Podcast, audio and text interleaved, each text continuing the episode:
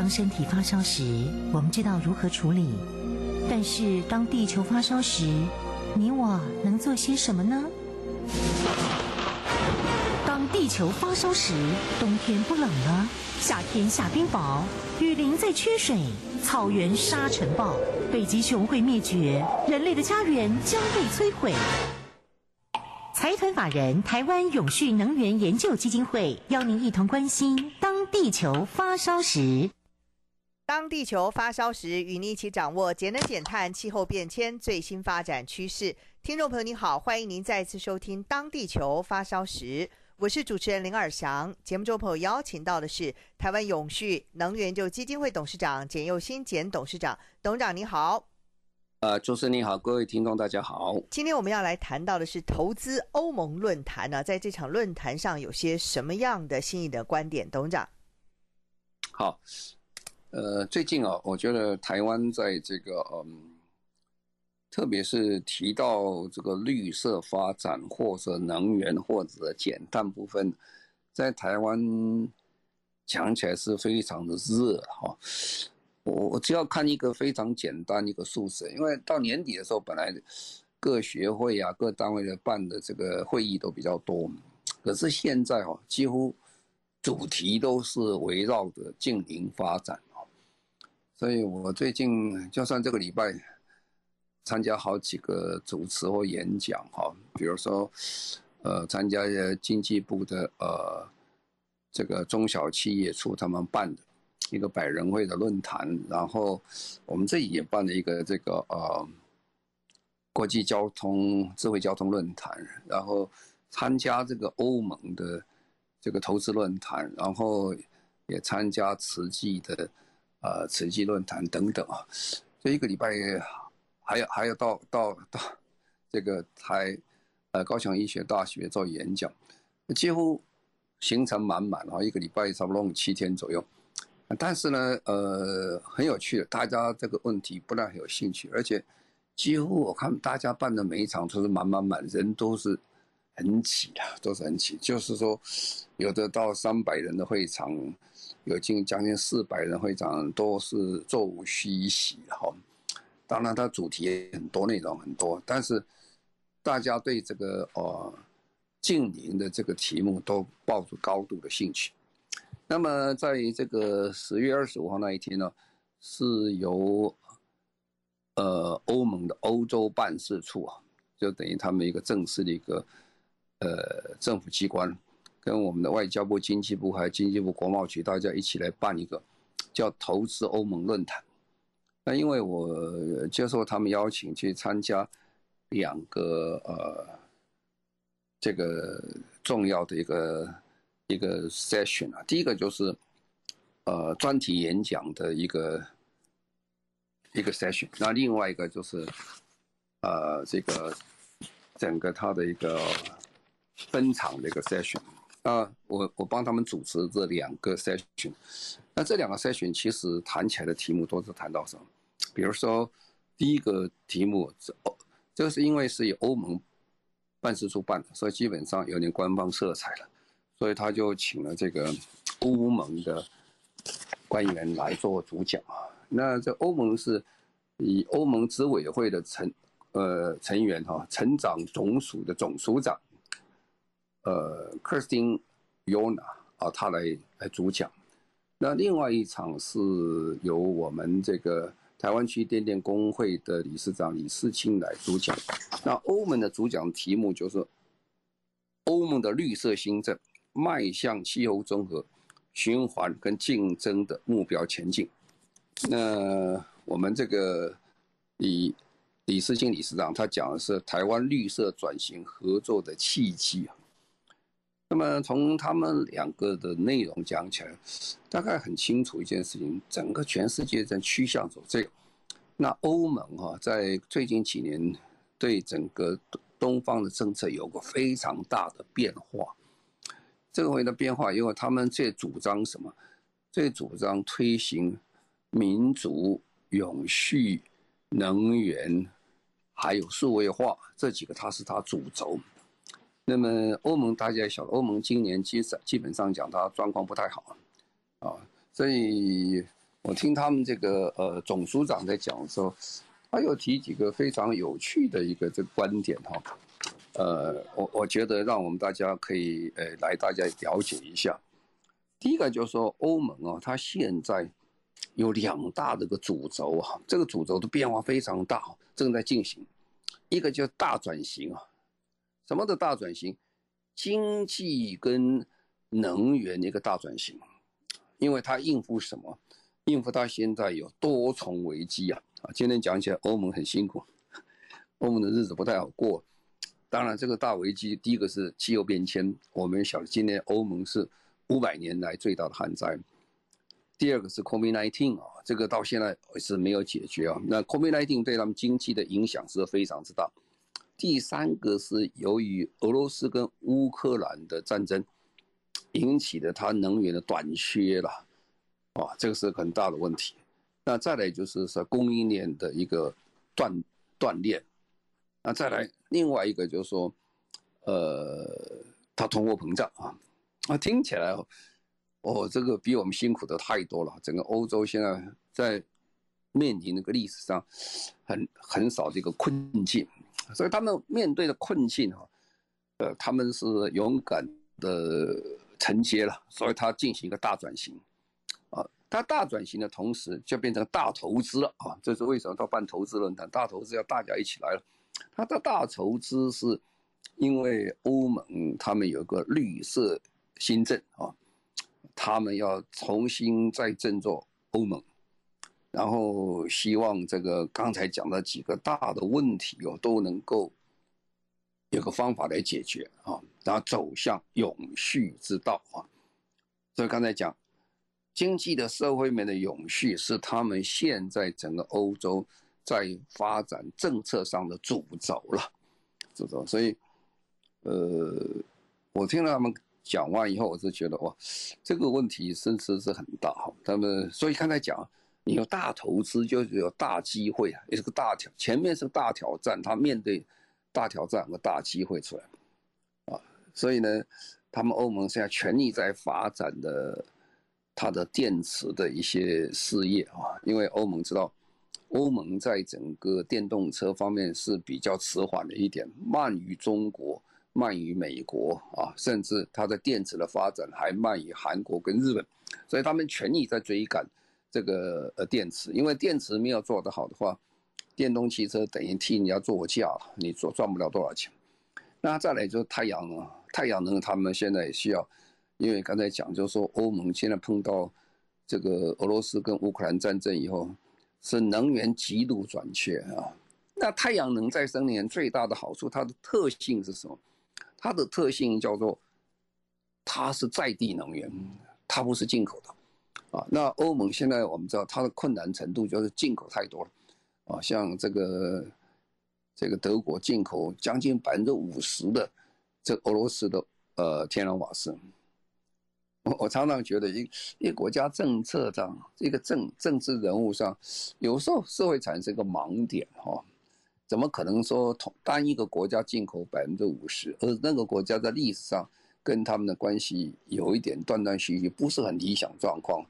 他会进口百分之五十，他现在吃了苦头了，所以他现在全力在发展这个啊、太阳能部分。然后他现在也知道这个不但是能源啊，资源啊，资源本身的这个策略，他也是在全面在进行重新重改。那很重要一点呢，欧盟他现在认为，他最重要一点就是说半导体。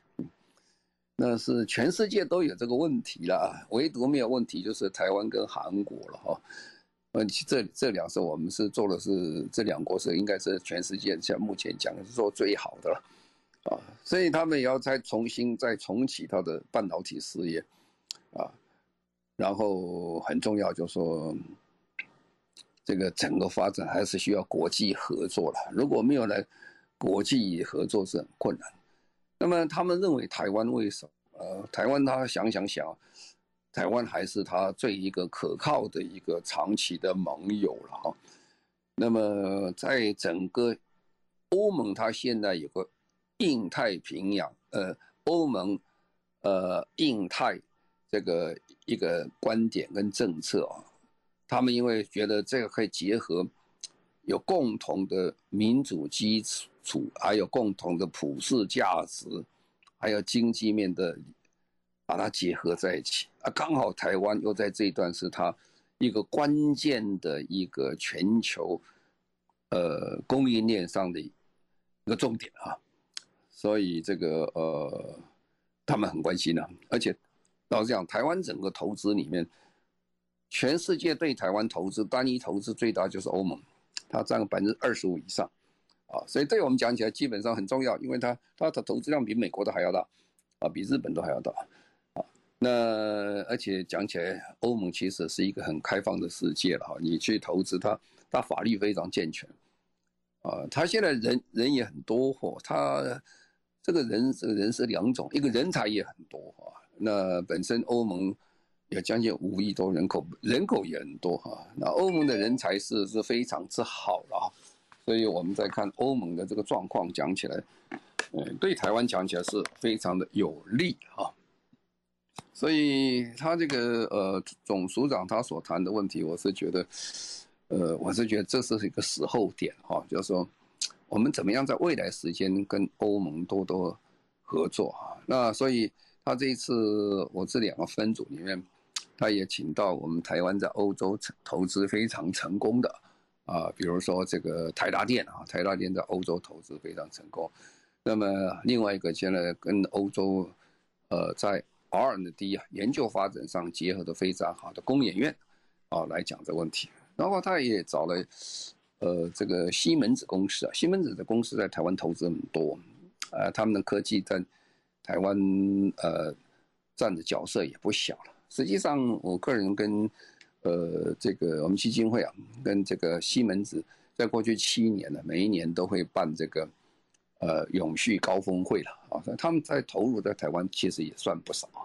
所以这样的讲起来的话，大概可以了解欧盟现在这个门是大开了哦。那他也急需的呃，找一些更多的投资来跟我们的这些台湾多多合作。好，那现在呢？我们再从另外一个观点看，我们来看一下这个呃，工研院哈，工研院这个呃，不是，我们先来看一下这个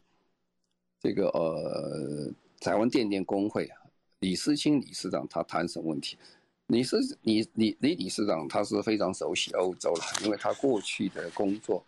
呃，他在英业达，他们在欧洲的贸易很多了。所以他对欧洲是讲起来是也是一个资欧派的人，他很了解欧洲，那么他大概分析了一下哈，这个欧洲对台湾讲起来啊，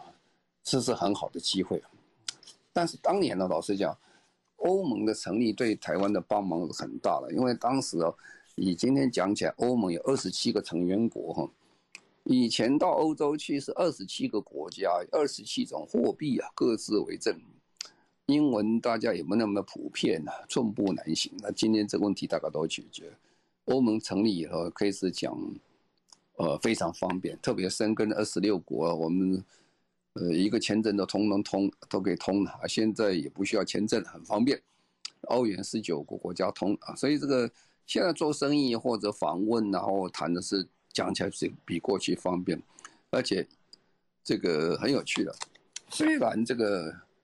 欧洲大陆，呃，德国跟法国当年是德英法三国是主轴国了哈，可是欧洲大陆本身是英国，而是德国跟法国，但是他的用的语言最主要的语言呢是英文啊，所以现在英国人已经出去了，英文他现在还是最主要的语言，所以如果我们大家到欧洲议会去参观的时候，哦，你会发现说，在欧洲议会开会很不容易翻。几乎大家都戴耳机啊，啊，要不然你就听英文哈，因为欧洲议会各国的话你要通啊，所以他欧洲议会翻译的工作就很重，养了一大堆翻译人员啊，这就是语言不通的时候很很大很辛苦的地方。不过这个对呃学语文的人倒是一个很好的就业机会，因为呃反正你开大会你必须要通各种语言，这才是一个真正的一个欧盟的立。立国的基础了，大家是平等哈，啊，那所以台湾在这种状况下，其实最近的状况，呃，到欧洲盟投资的是越来越多了哈，越来越多，而且我们的中小企业其实有很大的方便的地方啊。那未来我们再看哈，这个对于台湾跟欧盟讲起来，我们看到的贸易额其实是很高的哈。二零一九年的时候，我们贸易是五百八十七亿美金，那二零二一年的时候已经到七百五十二啊。那今年好像还在增加，哈，那这个从二一九到二一七增加百分之二十八，哦，这个速度是蛮快的哈，而且这个数量并不小啊。那台湾呢是欧盟第十四大伙伴，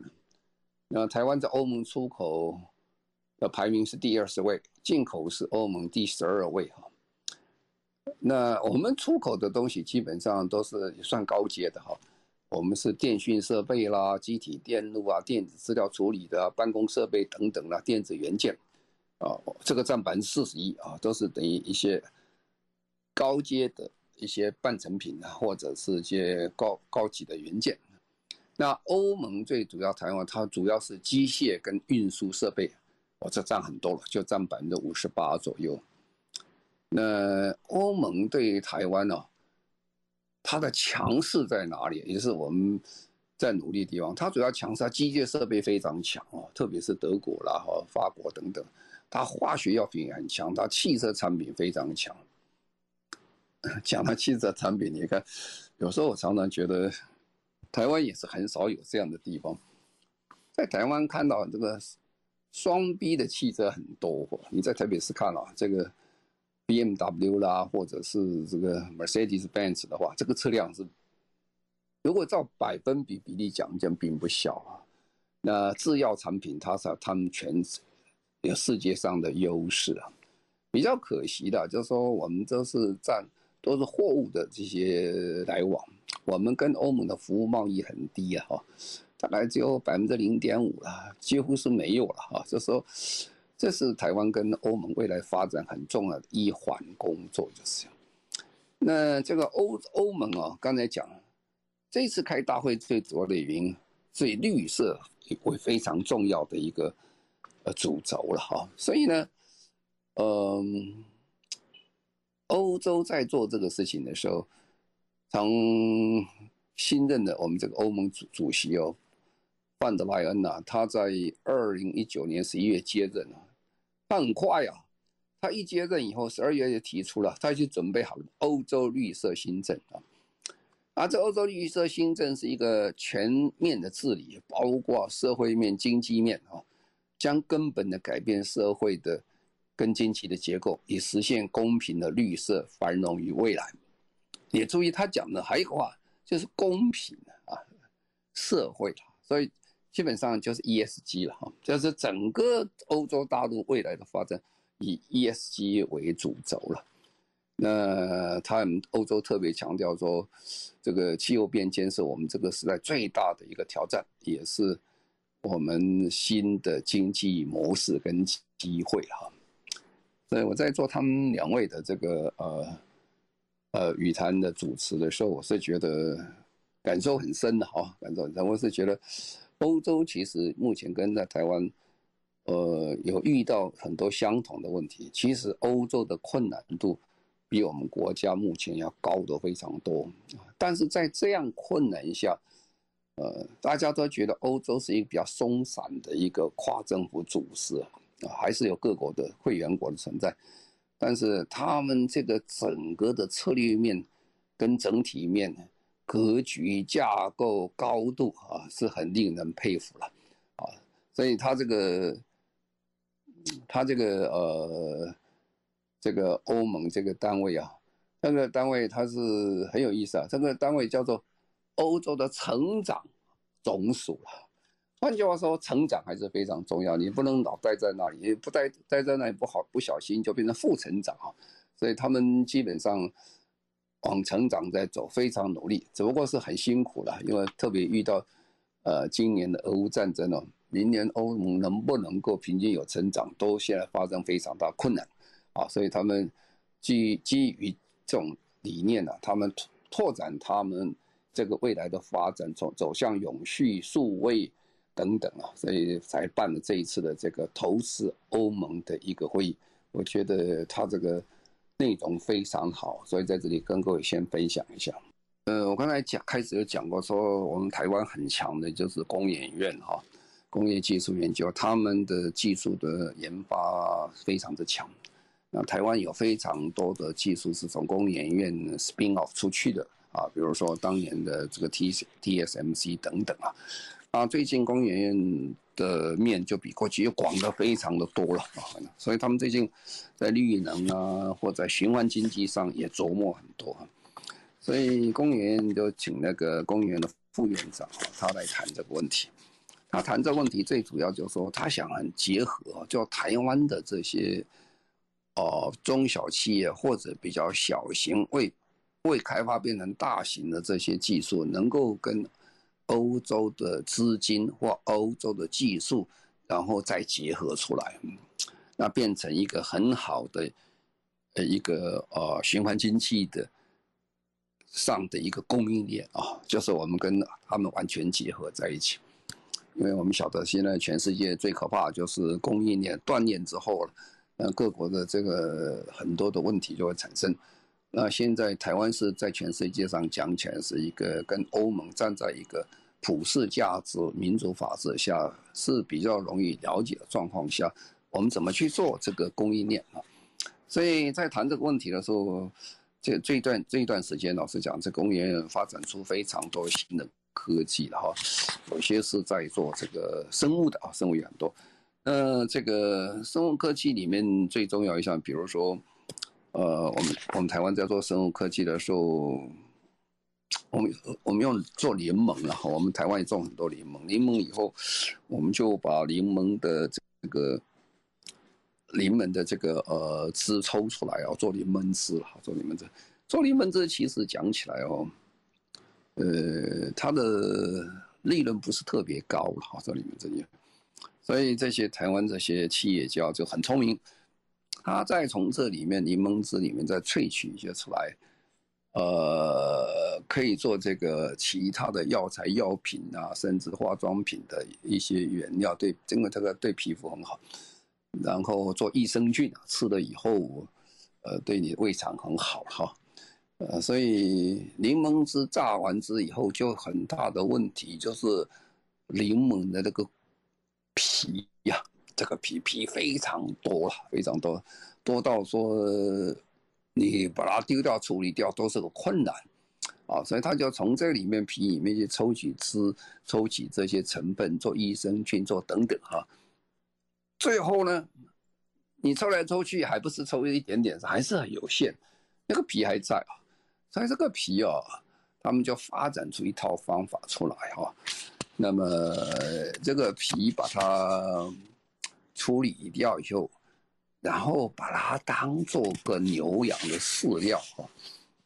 不过这个很酸呢，这个人吃下去都很酸，不要说牛羊，牛跟羊吃也很酸。哎，不过很厉害哦，他就把它整个调配之后呢，变成牛羊很喜欢吃啊。牛羊吃哦，这就很大一件事情的。你本来是个废弃物，你不要的啊，废弃物不要，你把它变成一个牛羊的饲料啊。啊，这个饲料吃进去，牛羊还有它的特殊的优点。我们都知道，牛羊啊，就是是一个反刍动物啊，所以呢，反刍的动物会产生很大的问题啊。它是会产生很多甲烷出来啊，啊，它这个口中会吐甲烷然，后门也会放甲烷啊，这个出来对地球的温室气体是影响很大。所以各位想，全世界哈，我们真的讲到温室气体。呃，这个化石燃料也不过加起来在百分之七十六左右是二氧化碳部分，它甲烷比例还是很高，百分之十几还是非常之高啊。如果呃这甲烷的影响比这个二氧化碳还要大，单单位的这个量影响比较还要大啊。所以你把它这个牛羊吃以后呢，有很大好处，吃完以后牛羊的排放的甲烷会减少，他们算算大概有百分之二十，哇，那就是一个不得了的数字了。啊，不得了，是的，所以呢，这是我们在台湾呃已经发展出来的哈，永大食品生技的蔡耀辉先生呢，董事长他打造柠檬王国了，这是跟工研院合作的啊，这个东西是很不错的，各位晓得，我们常常在吃橘子水也是一样。呃，我记得有一次在看一个报道来这么说，好像是在哥斯达黎加了哈，他们也是吃了很多的这些呃橘子水啊，橘子水做完以后，那个橘子皮啊就没地方丢了，就乱丢啊，乱丢。呃，有些要去处理埋掉什么都问题了。后来他们就把这个橘子皮哦，拿起来一起倒到一个这个呃森林里面哈，热带雨林比较贫瘠的土地倒进去，啊，后来又产生很多纠纷，后来变成又不能倒啊，不过倒了非常多进去，上百公顷。后来啊，发现说二十年以后那个地方的树木长得特别好，啊，长得特别快啊，哦，这个是呃原来没有想到，所以这个我们。我们人们在运用这个循环经济理论的时候讲，任何东西都是资源哈。那刚才讲这个橘子皮后来变成非常好的肥料，造成一个很好的热带雨林生长的一个很好环境。那刚才讲我们的蔡董事长他的永大食品，他做的这个呃柠檬也是很好的饲料啊。所以说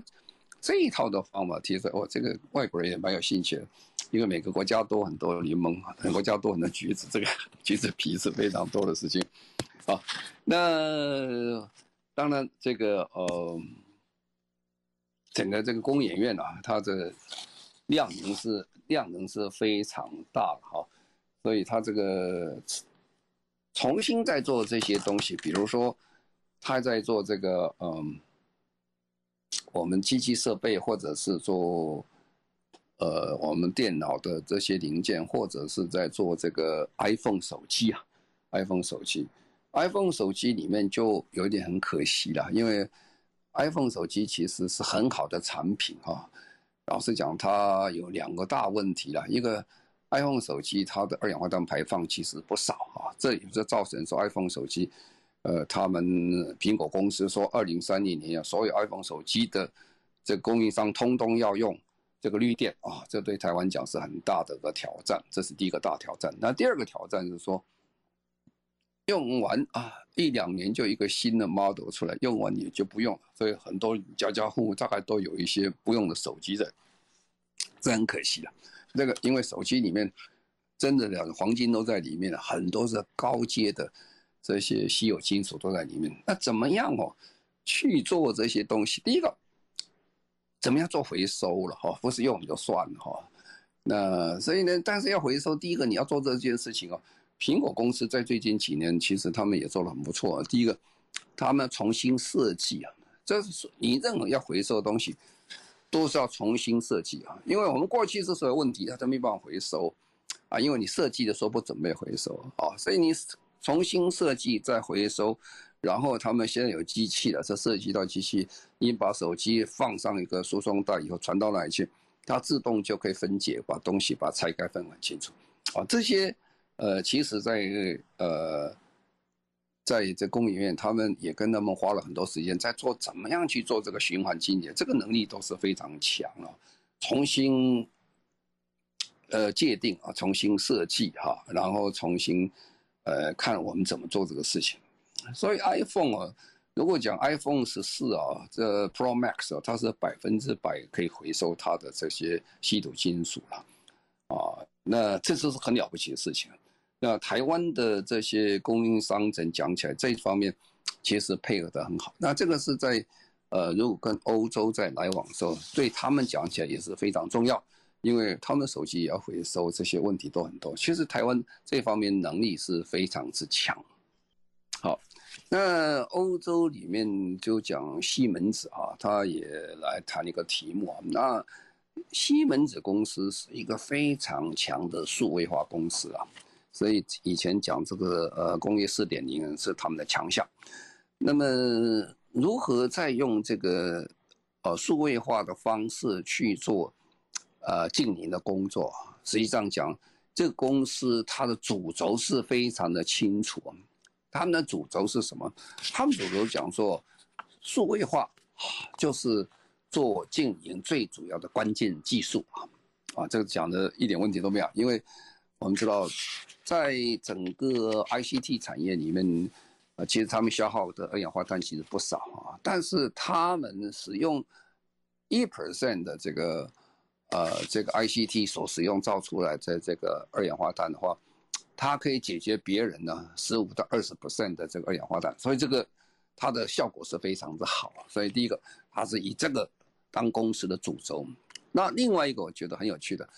这个是也是让我们台湾大家思考这个问题。我们才常常想这个问题，他说哈，基本上他们认为啊，这个呃永续是一个好生意啊，永续是一个可以赚钱的生意，而且可以继续发展。他讲的也没有错，因为我们正在转型嘛，哈，所以他们的公司界定的非常清楚。所以这跟我们台湾的很多公司想法不一样。很多公司，我跟他谈到永续的、啊，谈到 ESG 的时候，他们第一个想到，哇，这要聊几年，这要花一点钱在想。可是对西门子讲啊，这是商机，这最好的机会啊。所以他在看台湾很多的这些商机里面，啊，他他讲的题目讲是什么？就是说整体去思考哦，怎么样做永续的发展啊？他们是利用什么？利用这个呃。在电方面这些技术哈，特别是在讲这个数位电网的这些工作，因为过去的电网都是都是弯位都是一条线电过去的，现在电是双向，这个双向的话会产生非常多的好处出来。特别他提到就是说，呃，真正讲起来，我们未来的发展里面最多用的最多的能源是什么？一个是工业，一个是建筑啊，一个是。呃，所谓 mobility 就是所谓的交通运输之类的东西，啊，那如果你你能够从这方面着手的话，再用这些现有技术，因为西门子在这边其实是很领先的，啊，所以他们就讲这个对整个未来能源的节省有很大的帮助，特别是对这个呃减碳方面很有帮忙的，这个对台湾讲起来是很好合作的机会哈，因为它到底是一个世界级的一个。最领先的一个大公司之一，所以他提出来这个呃，他们的总裁艾伟亲自来做这个简报啊，他讲的是非常深入啊，而浅出啊，这大家很容易了解。所以我是觉得欧盟跟台湾有非常多可以相合的地方，我们有很多的技术啊，高阶低阶都有啊，那他们也有很多，但这个时候刚好。走向这个永续的时候，就联合国第十十七项的目标讲得很清楚，叫 partnership，啊，我们共同的发展啊，欧盟跟能够结合，台湾能够结合欧盟的话，对台湾讲是一个很好的机会。所以我觉得这次投资论坛